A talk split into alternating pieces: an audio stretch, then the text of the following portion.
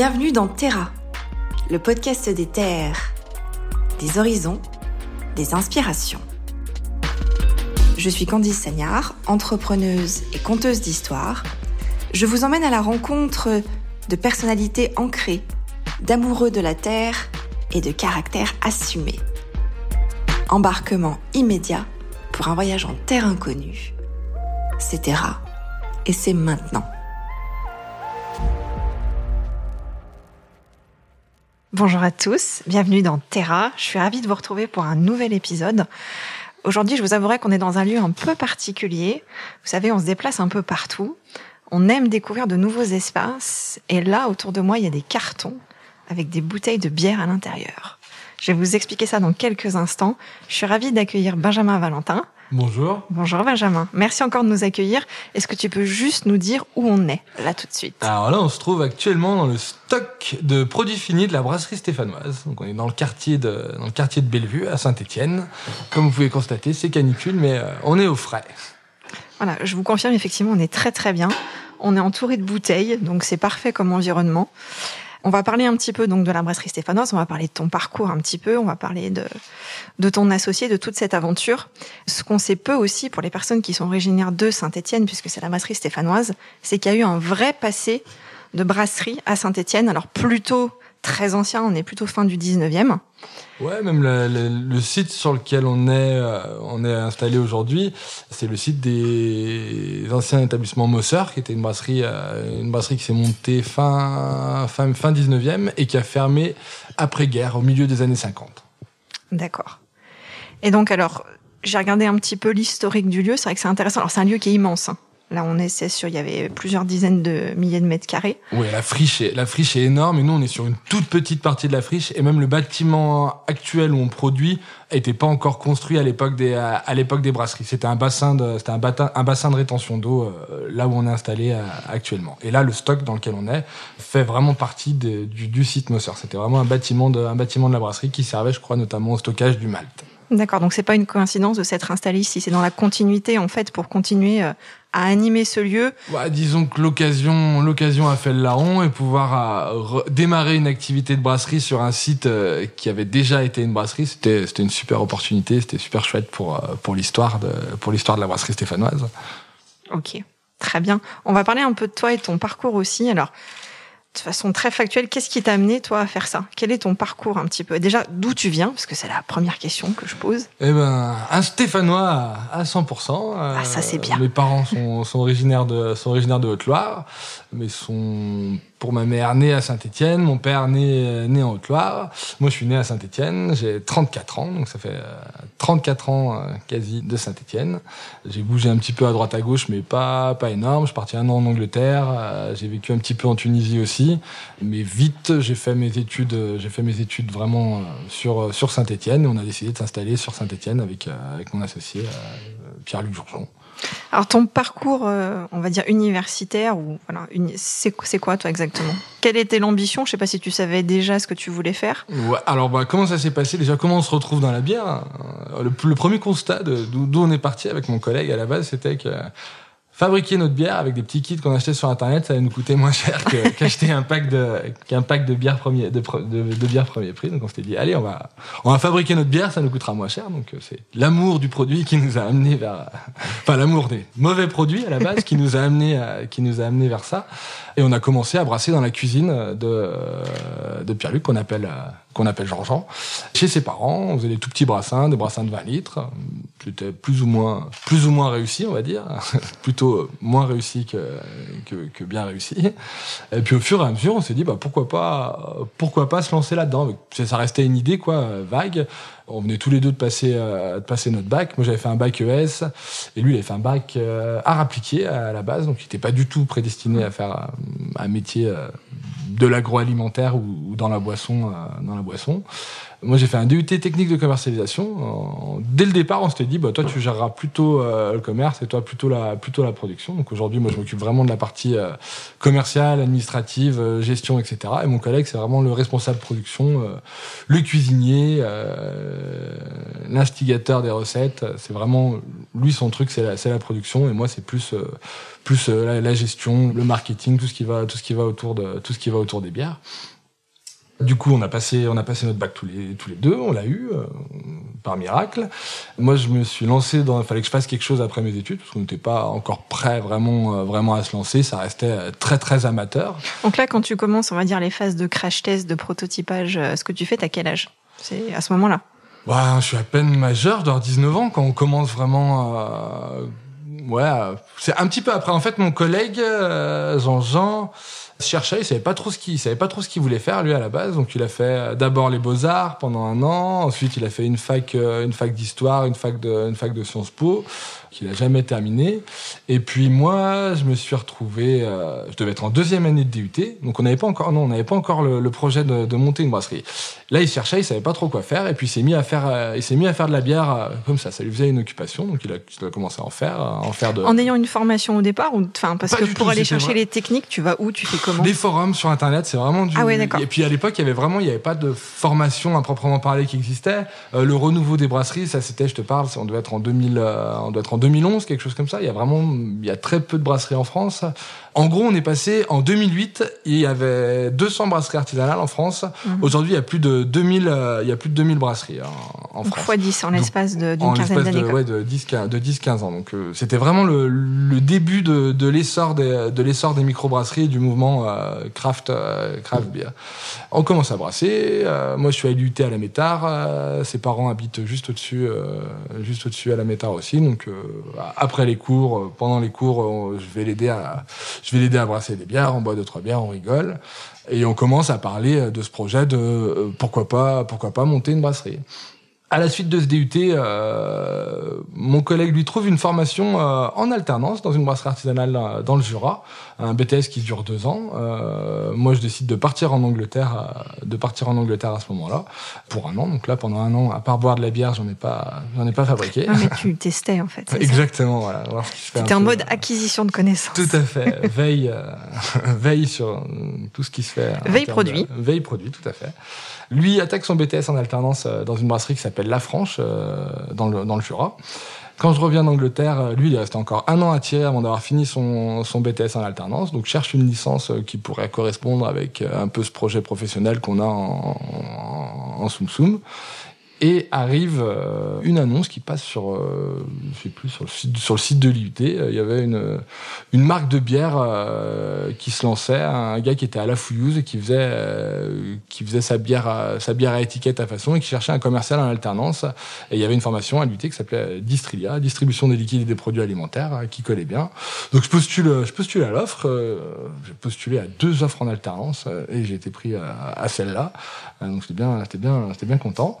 Fais mon année de commercial en alternance, ça me permet de, de, me faire connaître. Bon, ça se passe pas pas super pas super super bien, mais euh, je suis très autonome parce que la personne qui s'occupait de, enfin mon maître de mon maître de, mon maître de stage n'était pas pas tout le temps pas tout le temps derrière moi, donc je suis très autonome. J'apprends plein de choses, j'apprends plein de choses euh, sur le tas. En termes de produits, ça m'allait pas puisque la bière était fabriquée euh, en Belgique, étiquetée bière du forêt, et il fallait se débrouiller pour avoir euh, l'argumentaire et le discours pour vendre un produit qui était pas je trouvais ce qu'il y a de plus, plus éthique pour, euh, pour moi.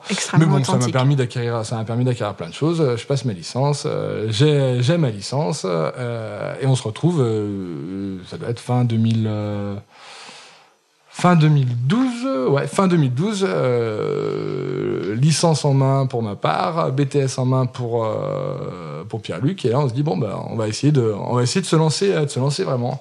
On part faire les vendanges en se disant on verra on verra après. On, on prend le temps euh, tranquillement, pas des pas des énervés du, du travail à, à ce moment-là. Et en revenant des vendanges, on commence à chercher un, on commence à chercher un local.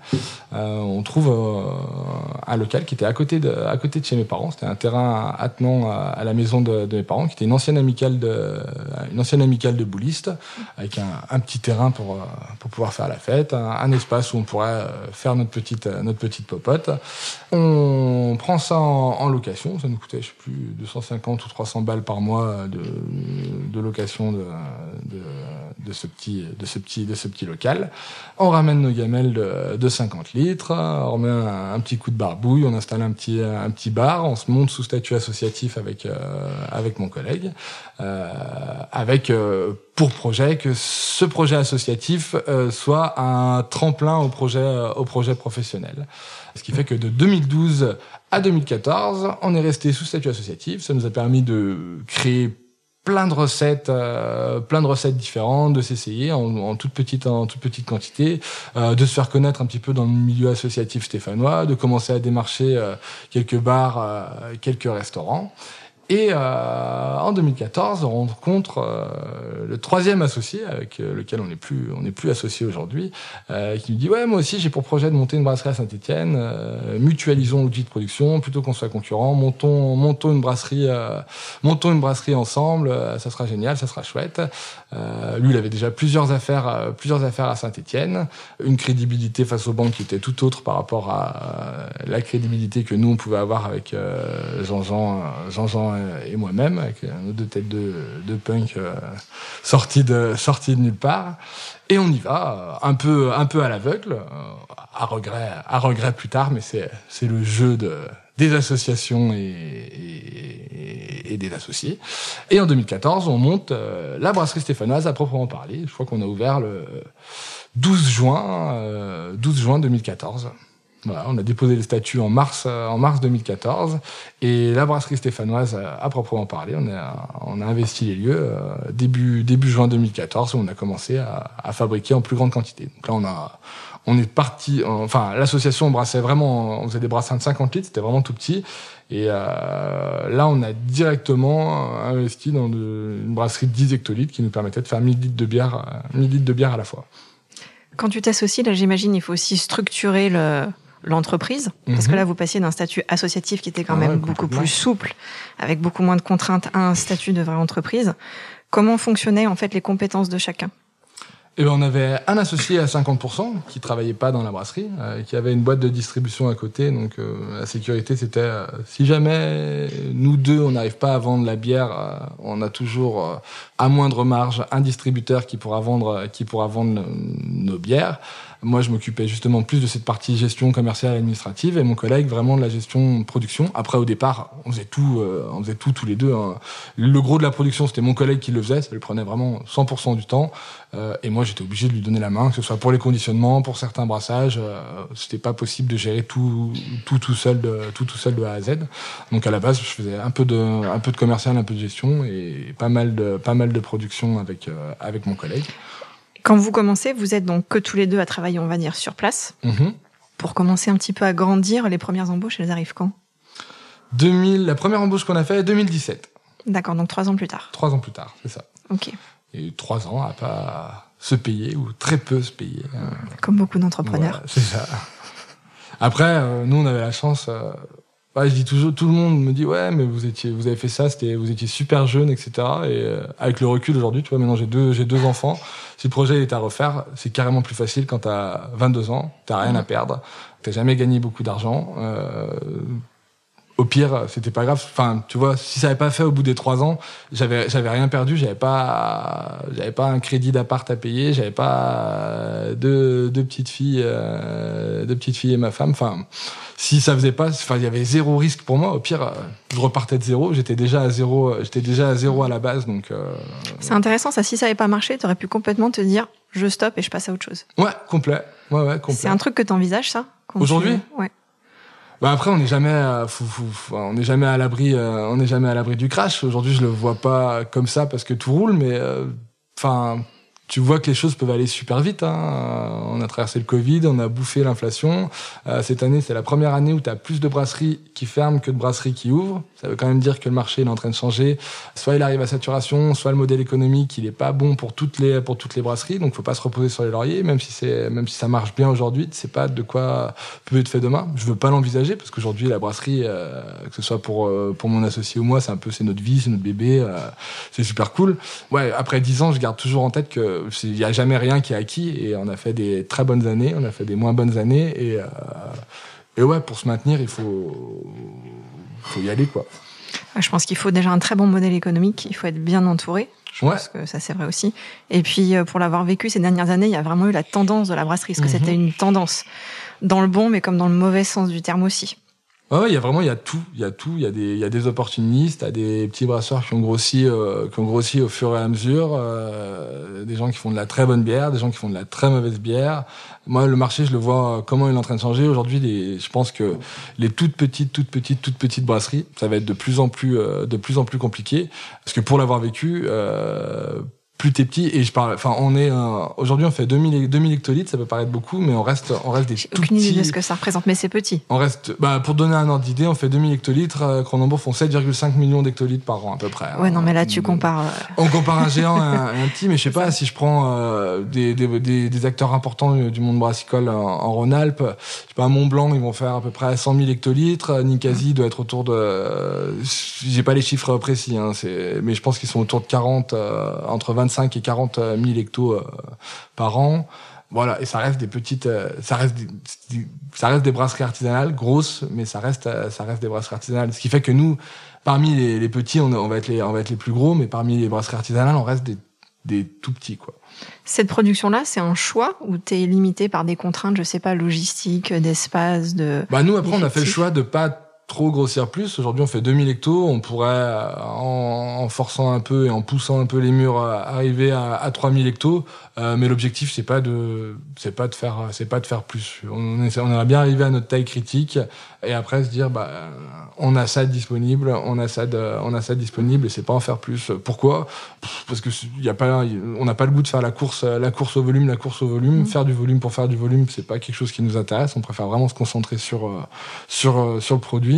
Et puis même après, en termes de gestion, c'est quand même euh, autre chose en termes de gestion de gestion de personnel, euh, gestion humaine. Tu vois, aujourd'hui, on est sept dans l'équipe. Euh, mhm tout se passe bien, on a des rapports, euh, on a des rapports vraiment, enfin c'est cool. J'ai pas le goût demain, euh, enfin la RH, quand j'ai eu à en, faire vraiment, euh, ça m'est arrivé une deux fois que ça se passe pas super bien. C'est vraiment pas mon, c'est vraiment pas mon truc. Je préfère avoir une petite équipe soudée, ça se passe bien.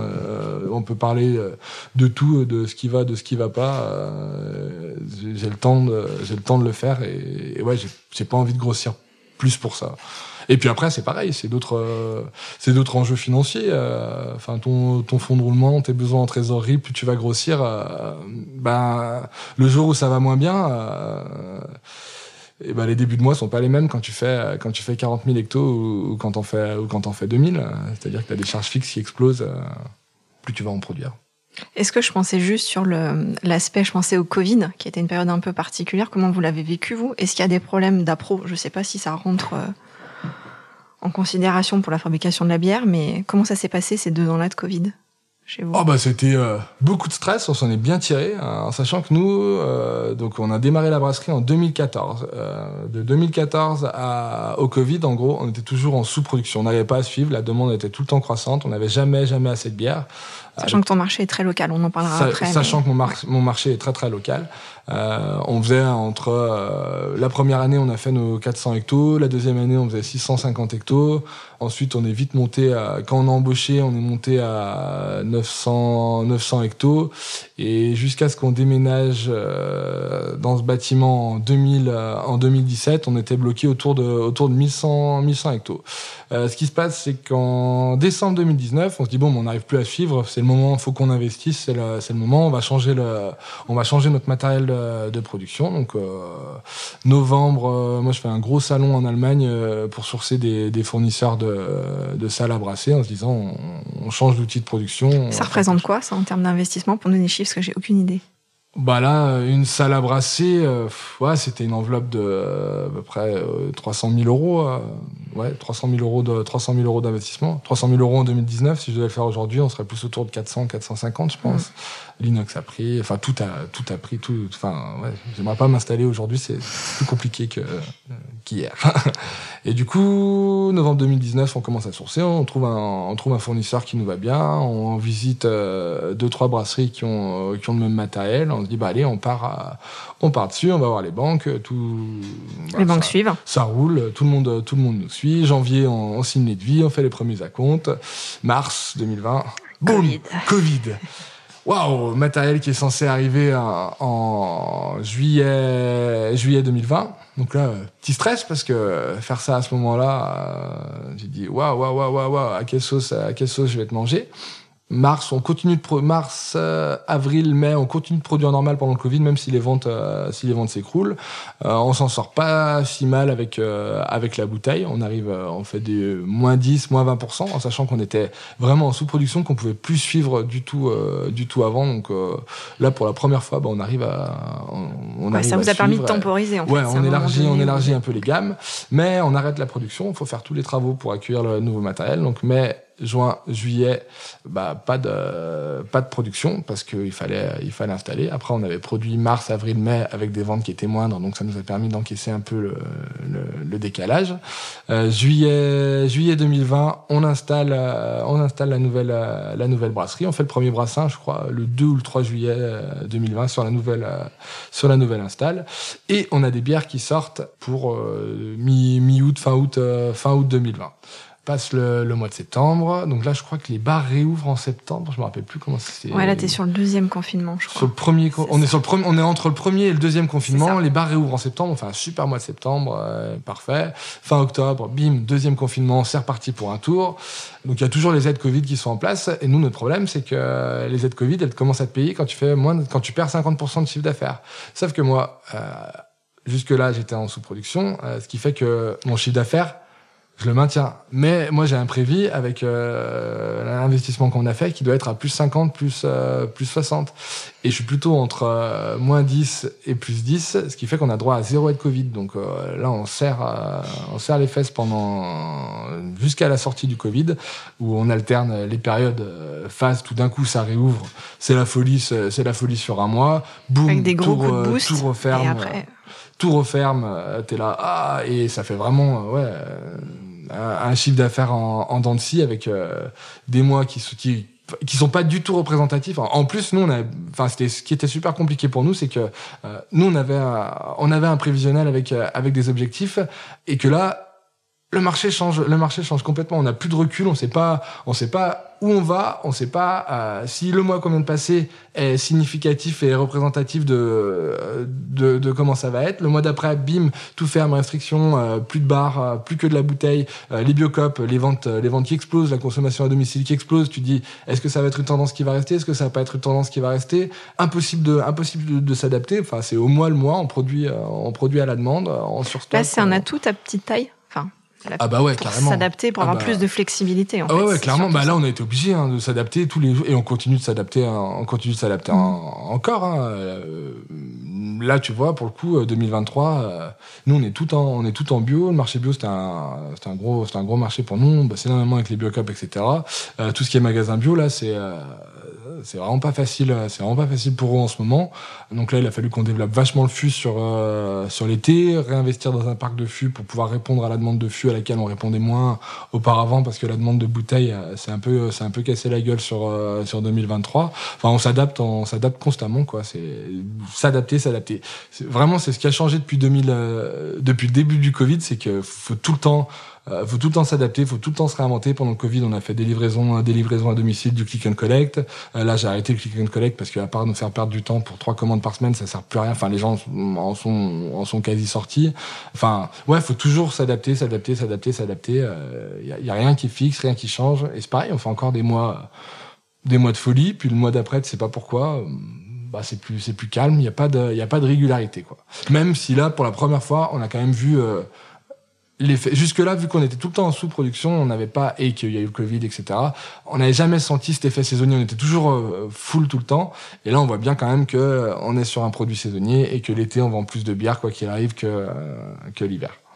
Ben, tu devant, c'était ma prochaine question. J'allais demander est-ce qu'il y a une saisonnalité dans la bière? Donc, oui. Ouais, bah, carrément. Du coup, euh, en gros, euh, d'avril à, d'avril à mi-juillet pour nous. Alors, c'est assez étonnant chez nous, mais bon, on est à Saint-Étienne. Euh, mi-juillet, euh, la saison bat son plein dans tous les endroits touristiques. Et à Saint-Étienne, nous, la saison, la saison s'arrête. Les gens partent dans ces endroits touristiques. Et nous, ça se calme, ça se calme vraiment à partir de, à partir de maintenant. Ta typologie client, c'est quoi aujourd'hui?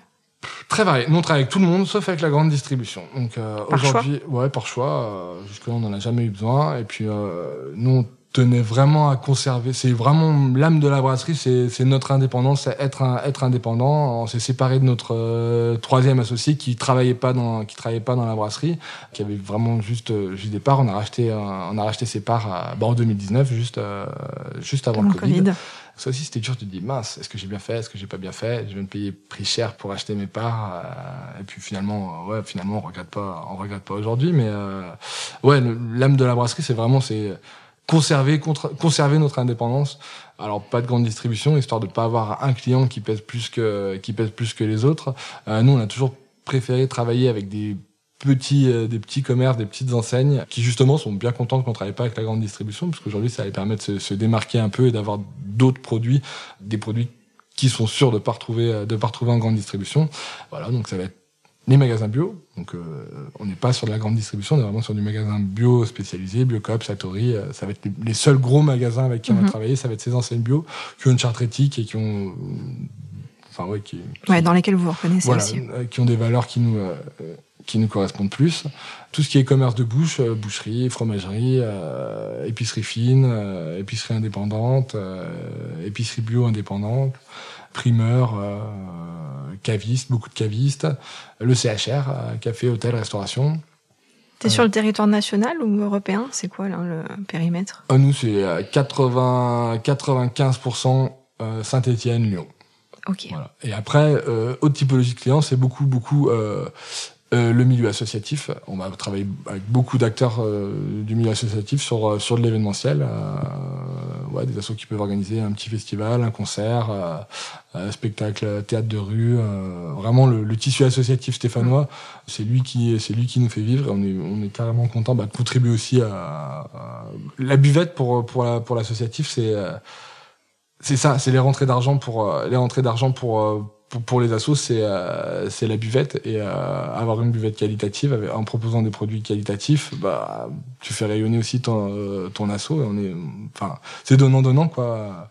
Nous ça nous permet de nous faire connaître par le biais de, de par le biais de tous ces événements. Où notre bière elle est présente en, grande quantité où les gens bah, sont super contents de boire de boire une bonne bière. Et pour les assos c'est pareil, c'est de dire bah ouais regarde ils ont fait l'effort, ils ont pris une ils ont pris une bière ils ont pris une bière locale. En plus elle est bonne etc etc c'est c'est carrément cool. Puis nous, ça nous permet euh, ouais, de toujours euh, de toujours voir ce qui se passe au niveau culturel sur sur le territoire. Et on se rend compte enfin que les a priori que les gens peuvent avoir sur Saint-Etienne avec une ville une ville ultra sinistrée bah en fait il se passe plein plein plein plein de choses et euh, c'est plein de choses auxquelles j'aurais pas forcément eu accès je me serais pas forcément rendu compte qu'il se passait toutes ces choses là si si j'avais pas été dans si pas été dans la bière et euh, ouais, c'est pour ça qu'il est chouette, euh, mon métier pour ma part, euh, pour ma part aujourd'hui. Et le fait de, je vais juste revenir dessus parce que ça m'intéresse, la façon dont vous allez chercher vos marchés, dont vous prospectez, c'est vraiment un choix de pas de pas étendre en fait votre zone de chalandise au-delà. Bah après nous, euh, de par le fait qu'on souhaite vraiment garder notre indépendance, aujourd'hui on fait toujours en sorte que il ait jamais plus de 10% de notre production qui passe par un distributeur. C'est-à-dire qu'entre le consommateur final et nous, au maximum, il y a un intermédiaire, exception faite quand on passe par un distributeur. Ça, on fait en sorte que ça dépasse jamais 10% de notre chiffre d'affaires. On a quatre ou cinq, euh, quatre ou cinq distributeurs et on fait en sorte que ces euh, quatre ou cinq distributeurs euh, réunis dépassent jamais 10% de notre chiffre d'affaires. Et là, il va y avoir, euh, eh ben, nous, le distributeur, un professionnel et client final. Mais c'est vraiment pas plus de pas plus de 10%. On se base, enfin après on coupe on coupe le robinet justement pour préserver notre indépendance, savoir euh, chez qui vont les produits, à qui sont vendus nos produits, euh, etc. Et vraiment avoir une maîtrise de notre distribution. Et après sinon c'est toujours un intermédiaire entre nous et le consommateur final. Et après, euh, j'en ai pas parlé, mais euh, on a aussi euh, pas mal de pas mal de ventes directes, pas mal de ventes directes à la brasserie. Et ça aujourd'hui, ça pèse entre 15 15 20% du chiffre d'affaires ah oui, quand même. la vente directe directement au particulier, soit par le biais de location de tireuse pour des petits événements familiale ou amicale. les gens font un anniversaire, un mariage, une fête de famille, etc. Prennent une tireuse et, et ils ont leur bière pour le week-end à, la pression. Et après la boutique en vente directe où les gens viennent acheter des viennent acheter des bouteilles. On bosse avec quelques AMAP aussi une fois par mois, je fais la map, euh, la map du Rock à Saint-Etienne, où là, on, on, va en direct, euh, on va en direct aux consommateurs. Après, on bosse pas mal avec les CE aussi, euh, CSE, euh, etc. On propose des commandes groupées euh, au, au, CSE ou des offres de coffrets pour Noël, etc. à, tous les CSE. les boîtes aussi, quand elles font de l'événementiel, qu'elles organisent des réceptions, soit avec le personnel, soit pour leurs clients, qui nous achètent des, qui nous achètent des fûts, des fûts pour pour des réceptions. voilà. Bah là, du coup, la, la typologie de clients, elle est très varié. Et aujourd'hui, euh, je te dis, on, on, on, fait vraiment très attention à, à, conserver notre indépendance. Notre plus gros client, il pèse 3% de notre chiffre d'affaires. C'est-à-dire que si moi demain je perds mon plus gros client, dans le pire des cas, je perds 3%. C'est un impact qui est minime. C'est ouais, c'est ça, c'est c'est génial. Enfin demain je suis dépendant de je suis dépendant de personne, c'est euh, bien sûr on a des gros clients, ça ça ferait chier de ça ferait chier de les perdre. Puis on a enfin c'est pas seulement des clients, c'est des partenaires, parfois c'est des amis, enfin c'est euh, c'est chouette mais mais concrètement, la, la sécurité pour euh, pour euh, pour nous, c'est de se dire on est dépendant de on est dépendant de personne et on est on est indépendant quoi.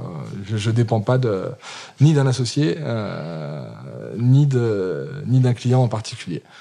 On est dépendant du marché, comme, comme tout le monde, puisque les tendances euh, vont, viennent, et il faut y faire face, mais, mais on n'est pas, mais on reste, on reste indépendant. Donc une indépendance assumée. C'est ça. Fier d'être indépendant. Fier d'être stéphanois aussi. Hein. En plus. Vous l'avez pas entendu, vous allez le entendre.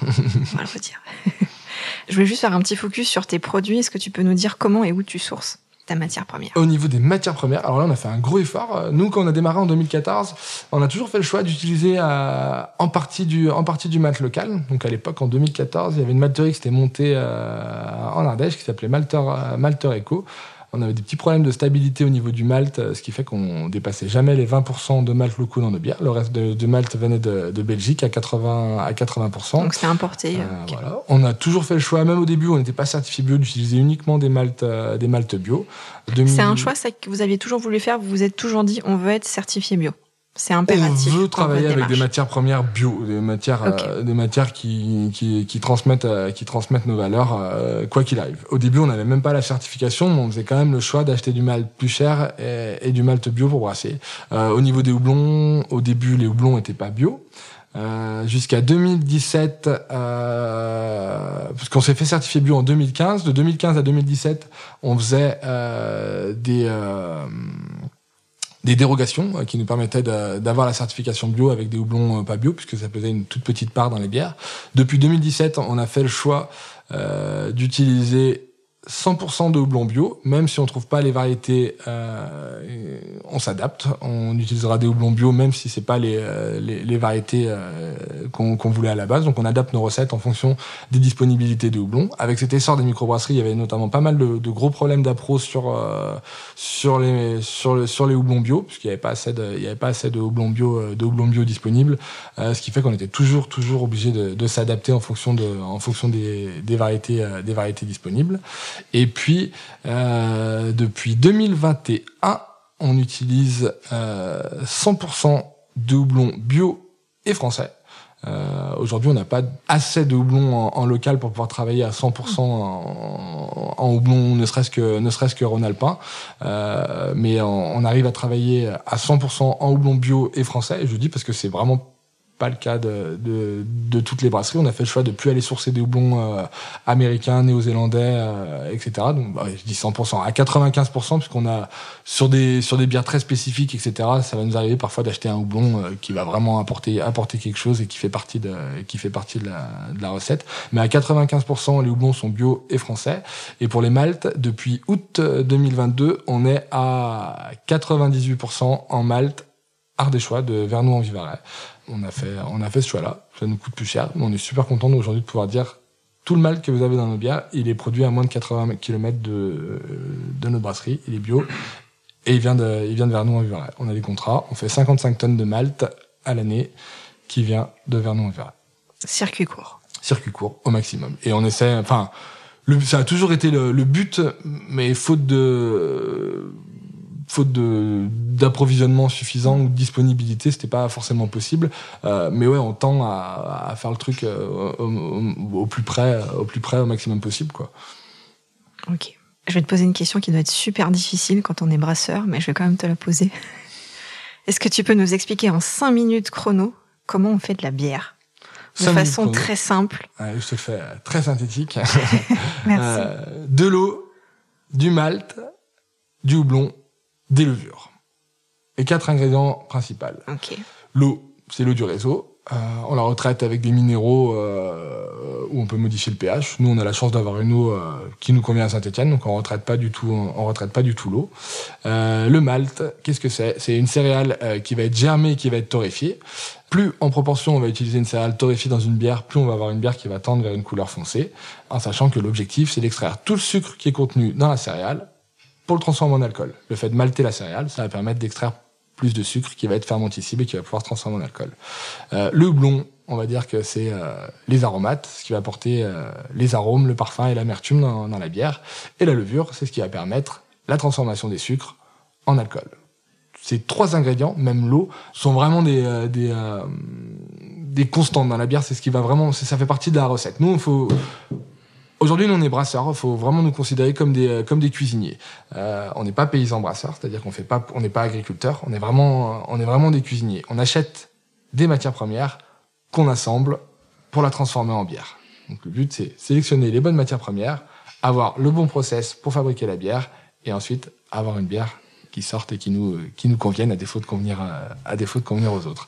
Pour la fabrication, eh ben l'objectif ça va être premièrement concasser euh, concasser le malt, l'écraser le faire infuser dans de l'eau chaude à différents paliers de température qui vont nous permettre euh, d'extraire plus ou moins de plus ou moins de sucre. Plus on va mettre de malt dans une bière, plus on va extraire de sucre, plus on va extraire de sucre, plus on va avoir une bière qui va être euh, à forte teneur à forte teneur en alcool. On concasse nos céréales, on les fait infuser dans, dans de l'eau chaude, on va filtrer, on va récupérer ce qu'on va appeler un mou de bière, un jus sucré, ce jus sucré, euh, cette soupe de malt, euh, de malt, de malt sucré, on va la porter. on va la, je te fais vraiment très très synthétique. Hein. Non, mais ça me va très bien. Je comprends. Pour l'instant, je suis. on va la, on va porter ce, ce jus de malt, euh, ce mou de bière du coup à, à, ébullition. On va ajouter nos blonds qui vont apporter les arômes, le parfum et l'amertume à différents à différents moments. Une fois qu'on a porté tout ça tout ça à ébullition pendant une heure, une heure et demie, euh, on va refroidir ce mou de bière et on va l'envoyer dans les cuves de dans les cuves de fermentation. À ce moment-là, on va ajouter les levures. Et là, ça va à peu près faire le travail tout seul. c'est mentir, mais à peu près. Euh, on met nos levures. Les levures vont consommer les sucres et vont les transformer en alcool. Au bout de deux à quatre semaines, on a un produit qui est fini, prêt à être embouteillé, prêt à être mis, prêt à être mis en fût. On embouteille ou on met en fût. On fait des bières qui sont non filtrées non pasteurisé, refermenté. Au moment de l'embouteillage ou au moment de l'enfutage, on va resucrer un petit peu ce, cette bière, cette bière fermentée. Euh, les levures qui sont toujours présentes dans la bière, puisqu'on est sur un produit qui est non filtré, non pasteurisé, euh, vont reconsommer les sucres. Euh, cette fois, la refermentation va se faire de manière hermétique. En refermentant, ça va dégager du CO2. C'est ça qui va rendre nos bières qui sont gazeuses. Ce qui fait qu'entre le moment où on va fabriquer et le moment où nos bières sont prêtes à vendre, il va s'écouler environ euh, un gros mois, quoi. Un mois, un mois et demi. Ok, d'accord. Et vous avez combien de gammes actuellement? Nous, on fait à peu près euh, 9, bières, 9 bières différentes euh, qu'on a dans la gamme en permanence. Après, il y a des bières, tu vois, par exemple, euh, la Ratapena qui est une double stout. Euh, on va faire un brassin par an. Euh, il n'y aura pas besoin d'en faire plus. la Manu, qui est notre blonde, qui est notre blonde de base à la brasserie, ça a représenté à peu près au moins 50% des ventes toutes les bières ont pas ont pas toute la même place, mais en gros on a neuf bières permanentes dans la gamme, plus toutes les bières éphémères qui vont être le résultat, bah, soit de collaboration euh, avec des assos, avec des entreprises, avec des euh, des copains des copains brasseurs, on va faire une bière à, une bière à deux, euh, ou nous on se dit allez, euh, on tente on tente une gamme éphémère, on, on lance on lance cette bière pour X ou Y raison, voilà. Mais en gros ouais, on a neuf bières dans la gamme plus toutes les bières éphémères qui vont être des bières, des bières temporaires qui n'ont pas vocation à être faites. Et puis parfois, euh, la bière éphémère, on dit allez, on la met dans la gamme. C'est le cas de notre bière blonde de gingembre, la Chapeux, euh, qui à la base était une collab avec un bar sur Lyon qui s'appelle le, le Bieristan et qui en a toujours, euh, toujours travaillé. Euh, qui eux font le choix de travailler. Euh, ils ont 14 becs, 14 becs différents au bar. Et l'objectif, c'est que toutes les brasseries qui sont présentes dans le bar viennent de 80 km autour, de, autour du bar. Et à la base, du coup, on avait fait cette, cette collab, une bière blonde, bière blonde au gingembre. Et finalement, on a fini par la rentrer dans, dans la gamme permanente de la brasserie. Est-ce que tu as remarqué si les goûts en termes de bière avaient évolué ces dernières années, les demandes que tu as, toi? Alors, moi, je dirais qu'il y a deux. S'il y a des tendances très fortes déjà qui restent. Deux positionnements en brasserie artisanale. Tu vas voir ce qu'on va appeler le positionnement un peu bière, bière geek, euh, avec des bières qui vont être un peu plus perchées, des styles de bière un peu plus particuliers, avec euh, des sour, des bières barriquées, euh, des IPA. Un, un, peu dans le créneau puriste, quoi, on va dire, un truc un peu. Pas forcément pas puriste, mais dans le, dans le, dans le créneau, euh, dans le créneau euh, expérimental, on va dire, okay. expérimental avec des gens, euh, ouais passionnés qui vont vouloir essayer plein de trucs, tester, tester plein de trucs, et puis, euh, et puis des choses un autre positionnement plus plus classique où tu fais une bière qui est un peu plus accessible au plus grand nombre euh, ça va un peu plus être notre cas même si on fait quand même deux trois deux trois trucs un peu plus perchés tu vois. On a des bières euh, des bières vieillies en barrique euh, on a une IPA mais on fait une IPA qui est assez qui est assez simple quoi. Euh, étant donné qu'on se fournit uniquement au blond au blond français euh, on n'a pas un panel de variétés qui est qui est extensible et, et qui va avoir tel ou tel type d'arôme mais moi aujourd'hui, ce qui me fait vivre, c'est pas c'est pas mes expériences. Ça, on s'amuse avec les, collègues quand on brasse quand on brasse ce type de bière. Ça peut permettre de ça peut permettre de faire parler, ça permet de ça permet de s'éclater, ça fait des choses super originales, super cool. Mais au niveau de la viabilité économique, nous, ce qui nous fait vivre aujourd'hui, c'est notre gamme euh, plus plus classique, notre blonde, notre ambrée, notre blanche, euh, qui ont des spécificités, qui ont leur leur typicité. Euh, mais c'est vraiment ça qui c'est vraiment ça qui nous fait vivre nous aujourd'hui. Ta gamme de prix, c'est quoi actuellement à peu près? Une bouteille euh, qu'on chez, chez nos revendeurs, chez nous? Comme tu veux. Ouais, bah chez nos une bouteille de 75, ça va sortir entre entre 5,50 et, euh, et 7,50 à peu près. Mmh. Euh, une bouteille de 33 entre 3 et euh, entre 3 et 4 euros quoi environ. D'accord. Tu es sur la moyenne des prix du marché? Ouais, à peu, à peu près. Hein. Si je prends entre chez nous et, euh, et, ce qui se pratique en fonction des marges, euh, des marges de chacun, on va être dans ces, dans ces ordres-là de, de prix. D'accord.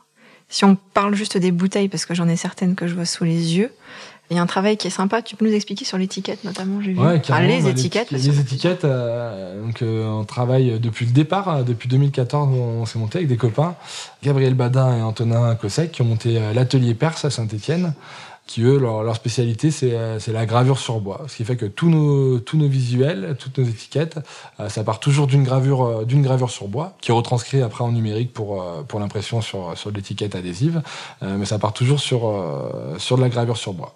En monochrome un choix de papier et, des couleurs bien bien spécifiques euh, et ce qui est notre la spécificité de, de, nos bières, ça va être les, ça va être les noms. On, a, on est stéphanois et on avait vraiment envie de mettre en avant bah, le, le gaga, le parler, euh, le parler local euh, au travers des noms qu'on a mis à nos bières. Donc on va retrouver euh, la Manu, la Gambelle, la Quinarelle, euh, la Massurée, la Chapeux, la Caffi, euh, les Barrioles, la Ratapena, la Pimpignole, la Méliès, qui est notre dernière collaboration avec le cinéma de Méliès à, à Saint-Étienne.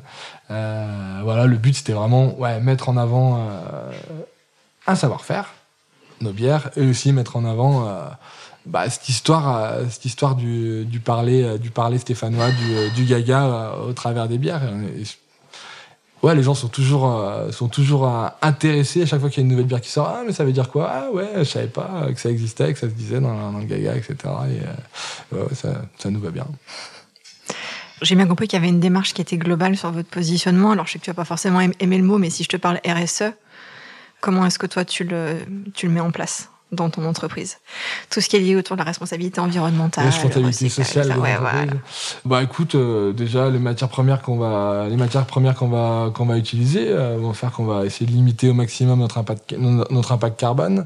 Le fait qu'on fasse la plupart de nos livraisons, euh, la plupart de nos livraisons en direct, sans passer par les transports, sans passer par les tra des plateformes logistiques, qu'on optimise au maximum. C'est-à-dire qu'on va pas livrer un carton à un client, revenir à la brasserie.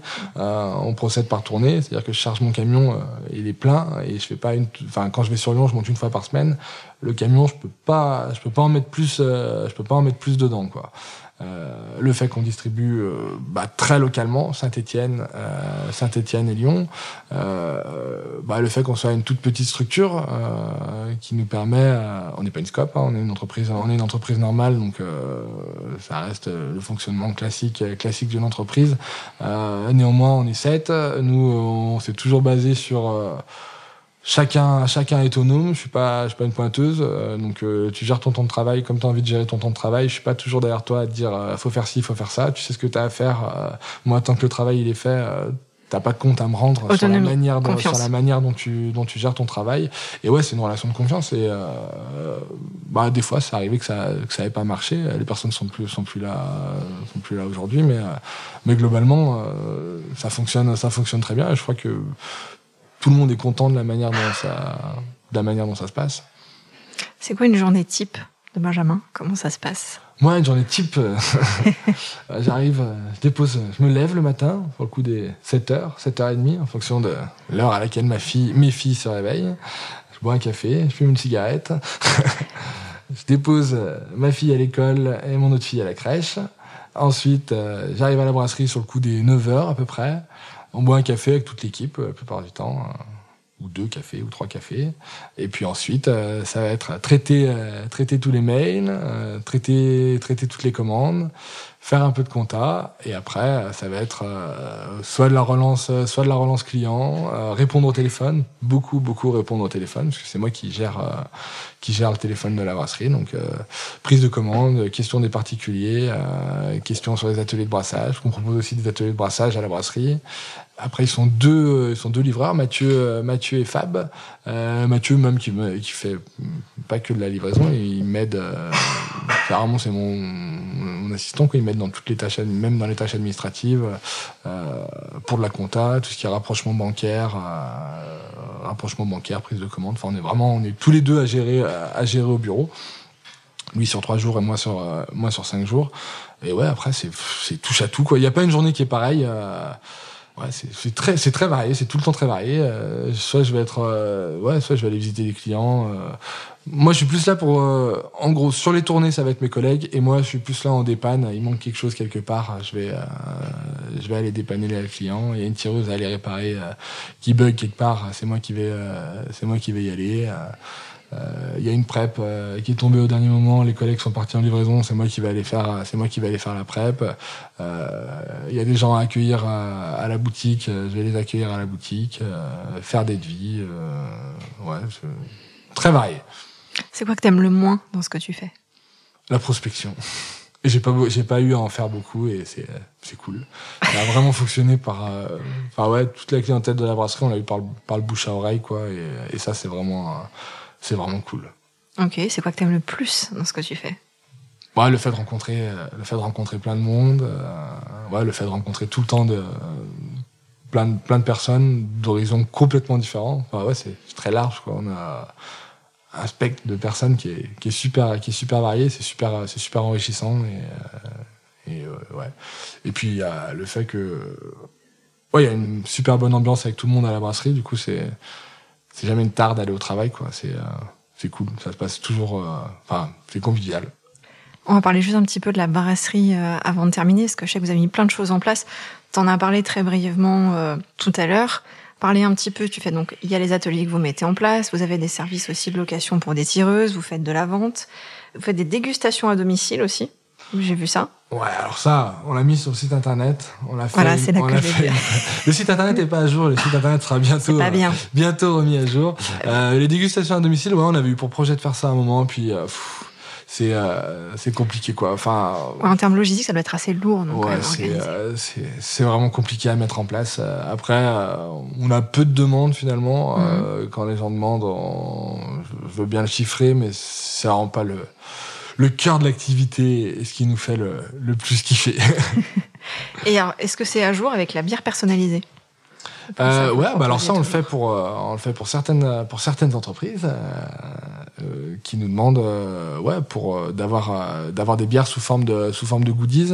Au début, on pensait le faire pour euh, pour tout le monde, même pour le particulier. Puis en, en fait, euh, en termes de quantité, ça passe pas. Donc, euh, à partir d'une certaine quantité, on est capable de de le faire. C'est quoi en termes de volume Euh, à partir de 500 bouteilles. Nous, moi, j'ai un problème euh, fixe, c'est commander la, la quantité d'étiquettes. Je peux pas commander moins de 500 étiquettes pour avoir un prix. euh, un Parce prix que tu fais aussi euh. les étiquettes sur. Enfin voilà, c'est le principe, c'est d'avoir. Ouais, c'est de l'étiquette sur. bah, Il y a deux choses. Soit de l'étiquette sur euh, l'étiquette sur mesure. Donc là, on choisit une bière dans la gamme, euh, toujours avec euh, l'objectif que ce soit transparent. Le but, c'est pas de faire euh, euh, comme certains une, une bière faussement euh, faussement locale. C'est-à-dire que moi, je réétiquette euh, moi je réétiquette la bière, mais c'est toujours avec la transparence que c'est produit par la brasserie stéphanoise pour euh, pour un client. Le but c'est vraiment d'être transparent, d'être transparent là-dessus.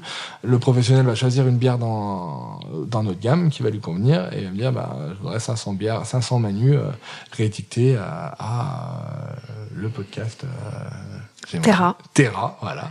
Euh, donc 500 bières à Terra, ça va être un goodies pour mes pour mes clients, pour mes salariés, euh, pour mes fournisseurs. euh, bref, ils en font ce qu'ils ce qu'ils ce qu'ils en veulent. Euh, ils sont libres sur le sur la créa de l'étiquette. Il y a les mentions légales et la condition que ce soit brassé par la brasserie stéphanoise pour euh, tel tel client. Et après, il y a d'autres choses. C'est euh, le brassin complet. Par exemple, euh, on travaille pas mal avec euh, avec BV Sport, qui est une entreprise, une entreprise stéphanoise qui fait euh, des chaussettes, du tricotage, mais qui fabrique tout euh, pour euh, pour le sport, quoi, vraiment pour la course à pied notamment, et qui fabrique tout, qui fabrique tout à 100% à 100% local, et qui voulait une bière, une bière pour eux à, leur effigie. Et là, on a réfléchi à une recette qu'on a élaborée ensemble avec leur charte graphique, etc. Et on a fait la bière BV Sport. Ils ont pris tout, tout le brassin, tout le brassin complet. C'était vraiment une création. Euh, ouais, D'accord, donc ça, vous pouvez le faire aussi. Ça, c'est exa- ouais, ouais, tout à fait, c'est possible de faire ça aussi. C'est pas mal. On va réfléchir à ça. on va voir si on peut faire ça. Bah écoute, merci pour tout ça. La dernière question que je pose, c'est de te dire euh, qu'est-ce qu'on peut te souhaiter? Qu'est-ce qu'on peut souhaiter euh, à la brasserie stéphanoise? Que la bière coule à flot. J'aime beaucoup. Bah écoute, de toute façon, on va on va s'en occuper dans quelques minutes. eh ben, avec plaisir, c'est, quelle heure il est? C'est l'heure de l'apéritif. c'est largement l'heure de l'apéro, c'est même dépassé, il va falloir, Parfait. il va falloir rattraper le retard. En tout cas, un grand merci. Merci à toi de nous avoir accueillis. Eh ben, merci à vous. Merci d'avoir partagé euh, ton échange. histoire, euh, ton entreprise, ton activité. Vraiment, je vous recommande de venir. Alors, si tu peux rappeler l'adresse de la brasserie stéphanoise. Alors, nous, on est au 15 rue Buffon, quartier Bellevue, derrière la gare de Bellevue, à Saint-Étienne. Ok. Et l'adresse du site? labrasserie-stéphanoise.com. On peut acheter en ligne stéphanoise.com. Non, on fait pas de vente en ligne, ça sera tout en vente directe ou chez nos revendeurs directement. Ok. Donc, de toute façon, vous êtes obligé de passer par Saint-Étienne, de venir nous voir. Exactement. Et vous serez reçu par Benjamin qui sera ravi de vous expliquer tout ça. On vous accueillera avec plaisir. Merci beaucoup. Merci à vous. Merci à vous. Je vous dis à très bientôt pour un nouvel épisode de Terra.